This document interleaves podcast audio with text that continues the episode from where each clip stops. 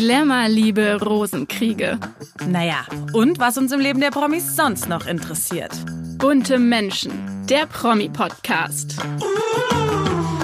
Hallo und herzlich willkommen zu einer neuen Folge Bunte Menschen. Ich bin Lilly Burger. Und ich bin Barbara Fischer. Wir beide sind Redakteurinnen bei Bunte. Und heute spreche ich mit meinem Kollegen Stefan Blatt über den Fluch, der über der Familie des großen Entertainer Peter Alexander liegt. Denn am Wochenende wurde bekannt, dass seine Enkelin Marlene Neumeier im Alter von nur 34 Jahren verstorben ist. Doch das ist nur einer von vielen tragischen Schicksalsschlägen in seiner Familie. Ja, wir sind wie immer gespannt, was ihr gleich besprechen werdet. Bevor wir uns aber in die Geschichte reinfühlen, schauen wir mal, was in Hollywood sonst so los war.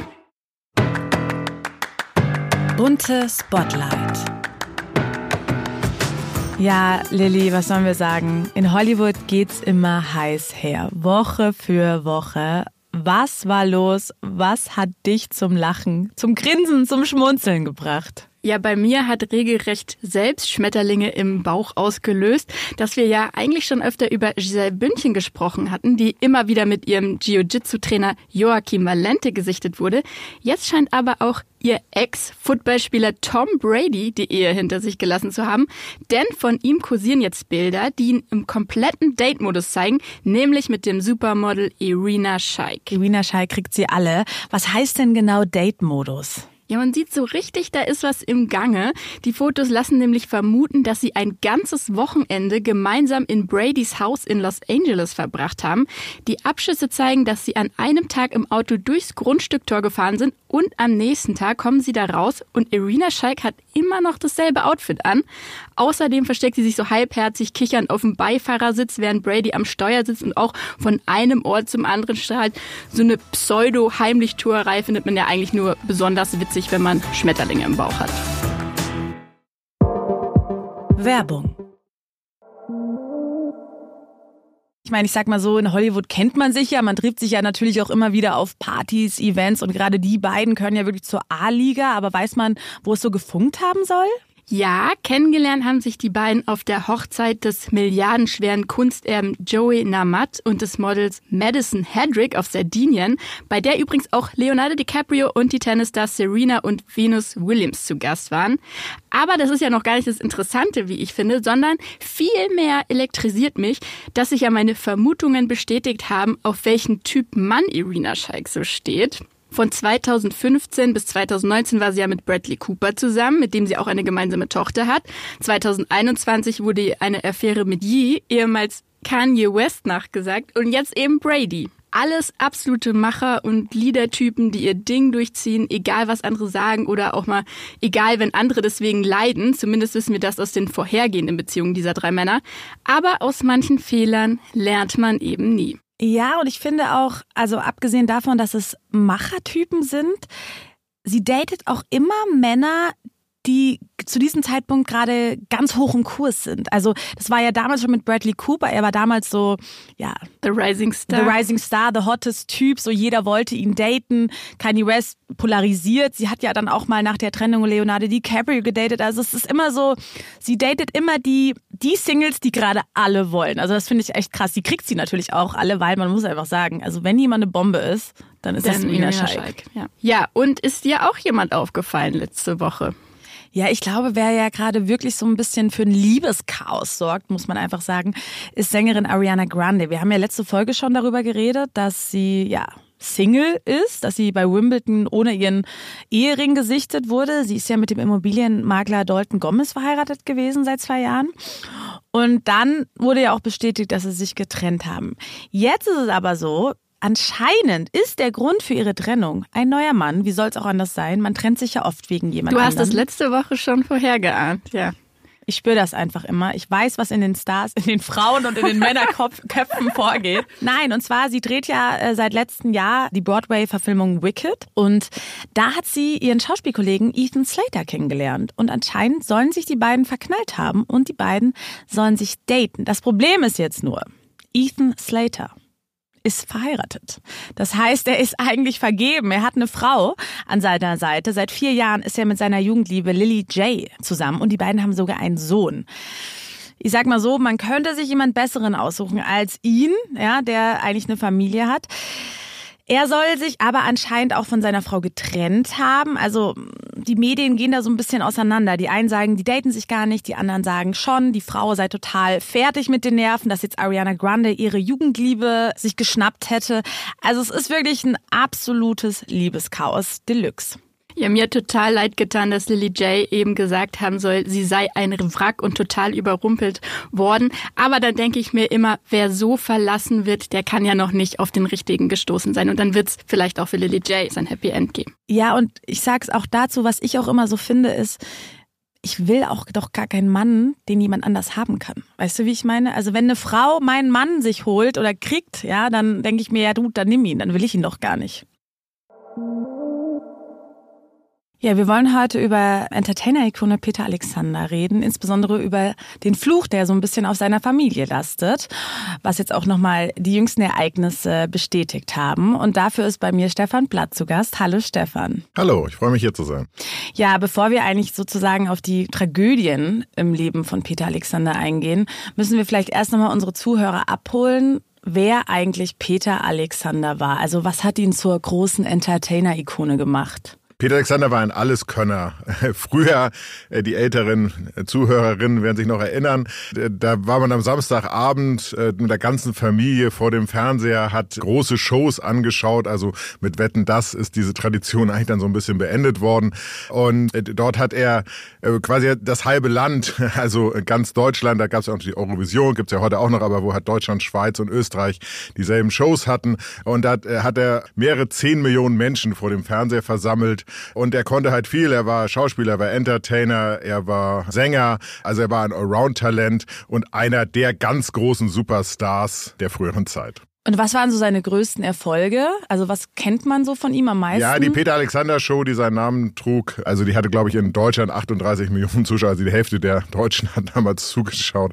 Oder sogar noch mehr, weil damals gab es ja noch keine Wiedervereinigung, beziehungsweise Österreich und äh, Schweiz wurde auch dazu gezählt. Also der hatte Einschaltquoten wie sonst beim Endspiel der Fußballweltmeisterschaft, wenn Deutschland im Endspiel ist. Also es ist jetzt nicht meine Generation. Ich kenne ihn halt hauptsächlich noch aus im Weißen Rössel, da kenne ich ihn jetzt zum Beispiel her. So. Ja, diese ganz berühmten Retro-Filme, ja, die genau. jetzt auch immer wieder laufen und wo man Taschentücher daneben legen muss. Äh, weil das alles so schön ist, diese Welt, da ist er quasi der Superstar. Und was glaubst du, was hat ihn da so also besonders gemacht? Warum haben die Leute ihn so geliebt? Es gab damals halt Rudi Carell, es gab Peter Alexander, es gab so ein paar Ikonen, die, ähm, die nach oben gespült worden sind und er konnte halt viel. Also, also er konnte singen, er, er konnte Witze machen, er konnte so alles, was man, was man damals brauchte. Ähm, also das war so ein super Thomas Gottschalk. Wenn der mal, hat zwar auch mal gesungen, aber das war nicht so super.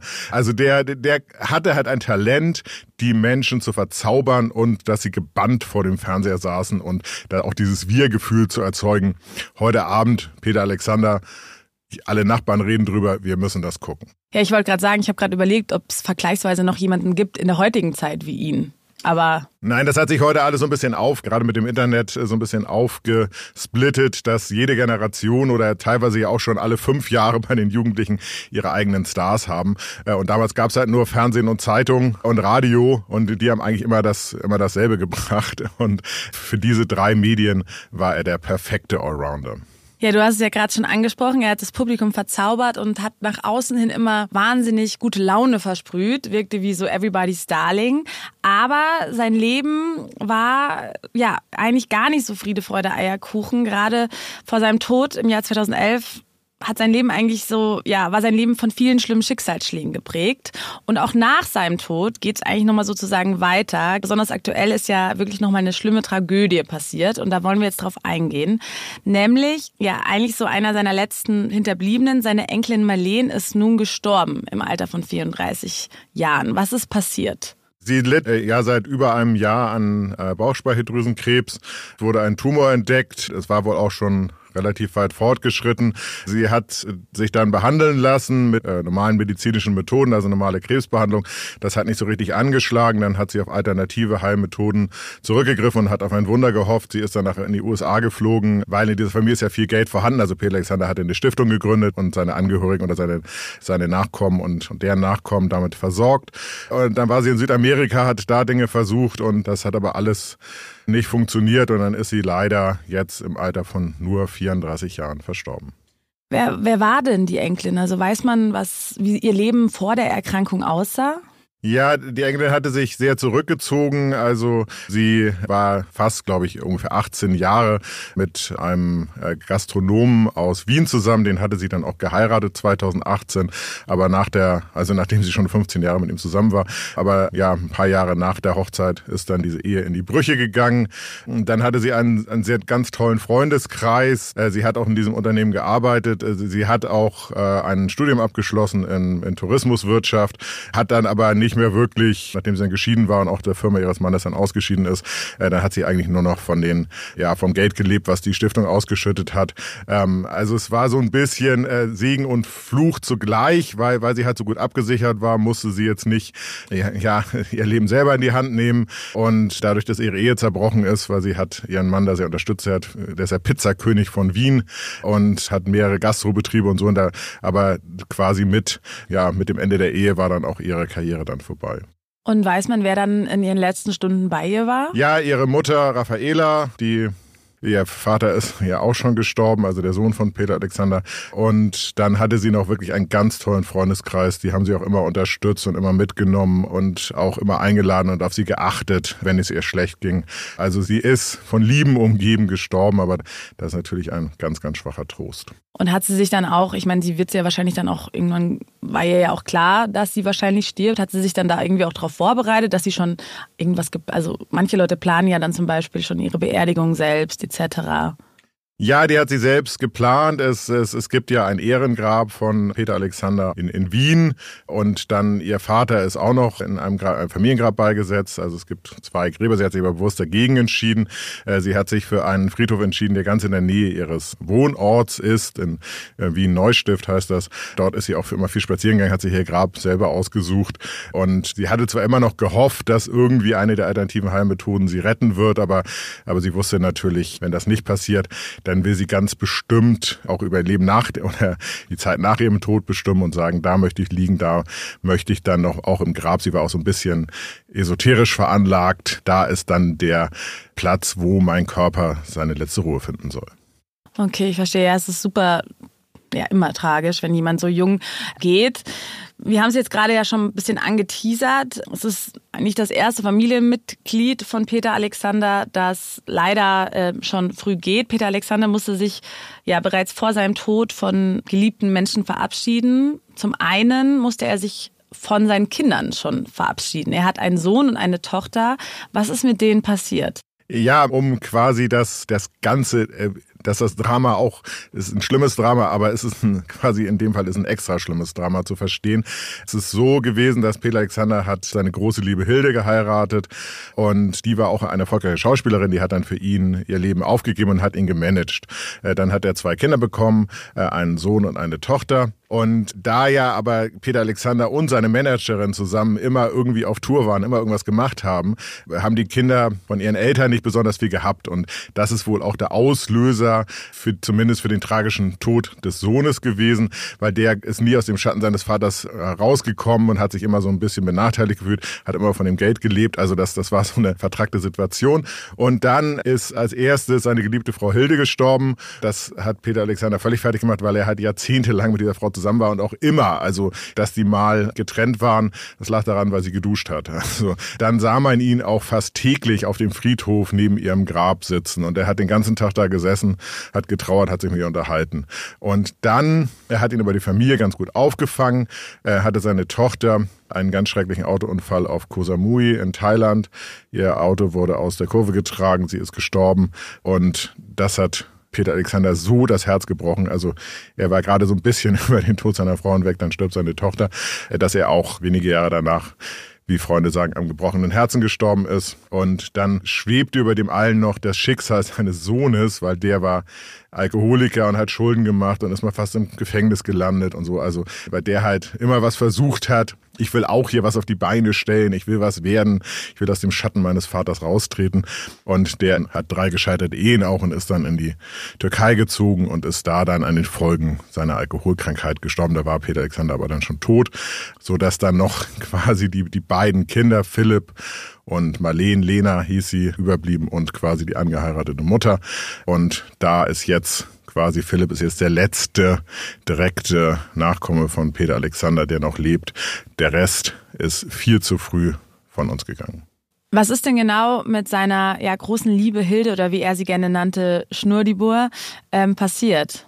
Mit Ende 70 ist sie die Treppe runtergefallen und hat einen Oberschenkelhalsbruch erlitten. Das ist ja in, in dem Alter für viele Menschen ein äh, der schlimmste, weil es auch für viele ein Todesurteil ist. Sie war dann lange im Krankenhaus, hat sich aber von dem Oberschenkelhalsbruch nie wieder erholt. Also sie, sie war dann zwar wieder mal zu Hause, wurde gepflegt. Also das, das war ein, ein langsames Sterben und dann ist sie dann 2003 im Alter von 81 Jahren ist sie dann auch im Krankenhaus gestorben, offiziell an Herzversagen, aber es war an den Folgen äh, dieses Oberschenkelhalsbruch und Peter Alexander, der wusste natürlich, wahrscheinlich vom ersten Tag hat er äh, an, als sie gefallen ist, hat er noch gehofft, dass es gut ausgeht, aber, aber je schlimmer ihr quasi ihr Zustand wurde, also das war ein jahrelanges Leiden und er hat da seine Frau beim Sterben begleitet und das ist natürlich schlimm, wenn man seine Lebensliebe, seine einzige Liebe so leiden sieht und weiß, das kann eigentlich nur in der Tragödie enden und das hat ihn wirklich gebrochen. Hatte er schon davor seine Karriere beendet oder dann durch ihren Tod?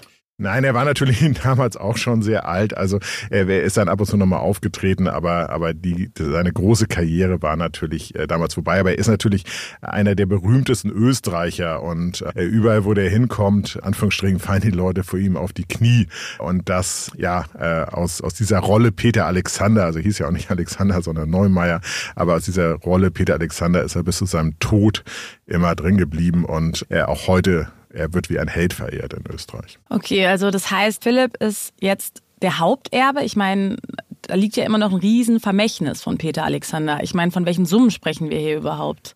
Ja, wir sprechen, das war damals natürlich, da, da gab es noch nicht diese Mega-Verträge, aber wir sprechen so, denke ich mal, eine Summe zwischen 35 Millionen wird immer als Minimum angesetzt, 100 äh, Millionen, denke ich, ist es wohl eher, weil die haben auch gut investiert. Das Ganze, Peter Alexander hat, hat das alles, der, der wollte das, das sein Vermächtnis, weil er dachte, er, aus seiner Familie entwickelt sich eine Großfamilie. Also er hat, er hat's ja völlig anders geplant gehabt. Hat er eine Stiftung gemacht und die unterstützt zum einen Charity-Projekt, Projekte, die ihm sehr am Herzen lagen.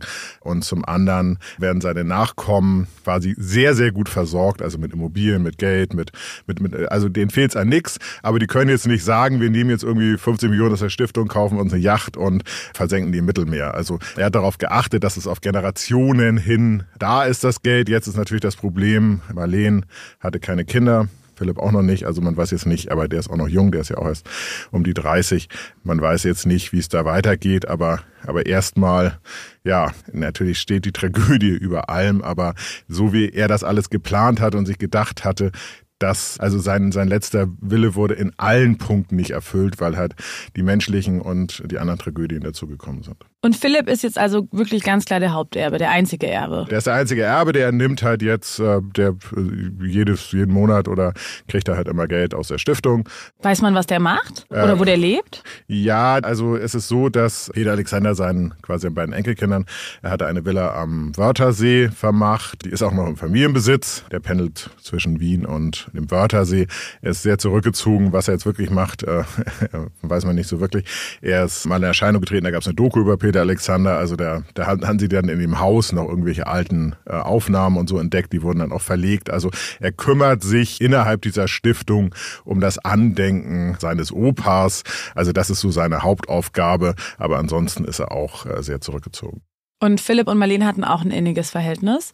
Die hatten ein sehr inniges Verhältnis. Das war wie, ja, natürlich war es Bruder und Schwester, aber es war auch äh, darüber hinaus auch nur eine ganz tiefe Freundschaft und auch zur Mutter. Also das, das war eigentlich, ja, natürlich war, war alles vorher auch schon schlimm, aber, aber was jetzt passiert, also dass dieses Dreierteam Mutter, Sohn, Tochter jetzt ja um die Tochter beraubt wird. Also das kann man sich eigentlich gar nicht vorstellen, was für ein Leid das ist.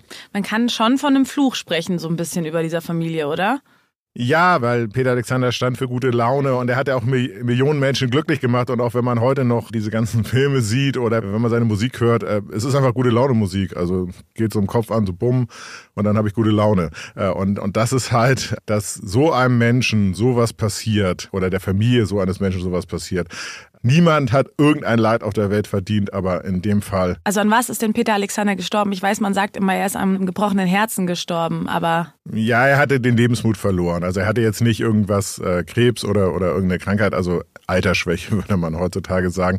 Aber es war halt so, er, er war halt, er lebte halt in diesen Erinnerungen in der Vergangenheit. Er, er hat das alles nicht mehr geschafft. Also dieses, meine Frau immer am Friedhof zu besuchen, seine Tochter ist tot. Also diese ganzen na schlimmen Nachrichten, die er bekommen hat, äh, er hat es einfach nicht mehr geschafft. Und er war natürlich auch schon sehr alt. Das stimmt. Ja, dann kann man eigentlich nur hoffen, dass jetzt wenigstens ja Philipp und seine Mutter weiterhin sich gegenseitig unterstützen und zusammenhalten. Und äh, weiß man schon, wann die Beerdigung ist? Ja, die Beerdigung ist in dieser Woche, aber einen ganz kleinen Kreis. Aber es haben sich auch schon, ja, muss man sehen, wie viele Freunde. Also sie hatte ja auch Freunde dadurch, dass sie in den USA und Südamerika war. In Italien hat sie auch zwischenzeitlich gelebt auf einem Landgut.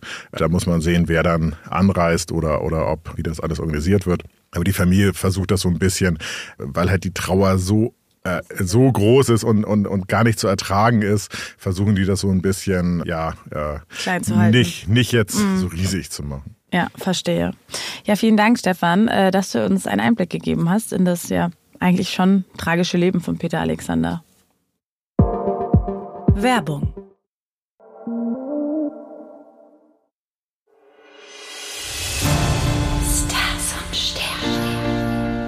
Wir haben diesmal zwei Streithähne bei Stars und Sterne, Dieter Bohlen und Thomas Anders. Früher haben sie mit Modern Talking die deutsche Hitparade gestürbt, heute sind sie eher bekannt für ständiges Sticheln untereinander. Dieter hat als Deutschland sucht den Superstar Sprücheklopfer Karriere gemacht. Thomas ist bis heute Schlagersänger und Musikproduzent. Und Dieter ist Anfang Februar geboren und Wassermann, Thomas Anders am 1. März und dadurch vom Sternzeichen Fisch. Und bei den Sternzeichen wundert es niemanden. Die beiden verstehen sich trotz aller Erfolge so gar nicht. In ihren Wesenszügen passen Wassermann und Fisch überhaupt nicht zusammen. Beide scheuen Herausforderungen, außerdem haben Fische und Wassermänner oft das Problem, sich misszuverstehen. Und was haben die beiden davon? Auch 20 Jahre nach der Auflösung von Modern Talking streiten sie sich noch. Dieter hat neulich auf Instagram gemeint, er hätte ja Modern Talking erfunden. Thomas stichelte zurück und meinte, gesungen hätte er aber nie, kam alles vom Band. Unser kosmischer Tipp an die beiden Streithähne, um vielleicht mal etwas Ruhe reinzubringen. Fische und Wassermänner gehen Konflikten gerne aus dem Weg, dann macht es doch einfach auch. Nehmt es euch zu Herzen, dass ihr euch ja offensichtlich nicht versteht und lasst doch die Vergangenheit einfach hinter euch. Wir wollen euch schließlich mit den Hits von Modern Talking in Verbindung bringen und nicht mit lächerlichen Streitereien. Das war's auch schon wieder mit einer neuen Folge Bunte Menschen. Wir hoffen, sie hat euch gefallen. Abonniert uns auf Spotify, Apple Podcasts und Co., damit ihr keine Folge mehr verpasst. Und hinterlasst uns unbedingt eine Bewertung. Das wäre mega cool. Und wenn ihr irgendwelche Anregungen oder Wünsche habt zu einem Podcast-Gast oder einem Thema, dann schreibt uns gerne entweder per Mail an buntemenschen.burda.com, alles zusammengeschrieben, oder per Direct Message an unseren Instagram-Kanal an bunte-magazin. Wir freuen uns auf nächste Woche. Bis dahin. Tschüss. Jeden Donnerstag. Bunte Menschen, der Promi-Podcast.